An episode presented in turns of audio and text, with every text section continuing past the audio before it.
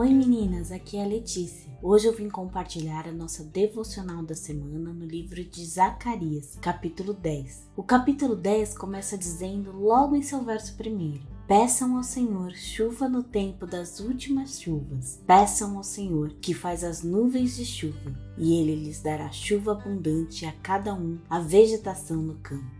Em tempos de desesperança, devemos nos ajoelhar diante daquele que tem eternidade em suas mãos, o Criador que pode mudar a nossa sorte. Aquele a quem devemos adorar não pelo que ele pode fazer, mas pelo que ele é e pelo que ele já fez. Ele veio à terra, viveu como suas criaturas e morreu por nós, redimindo-nos da punição do pecado para a vida eterna.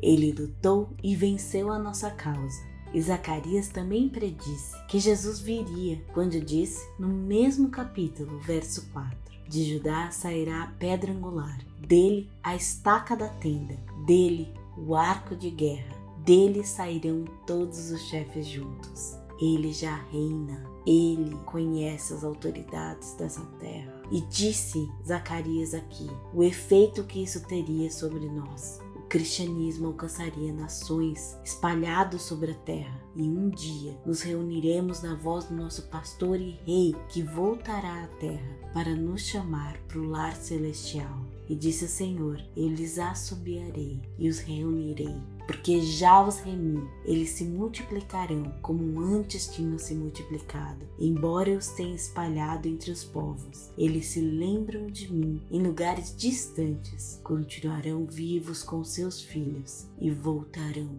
Temos um lar celestial, temos um destino, voltaremos a ele. Vibre hoje com essa verdade, descanse nela.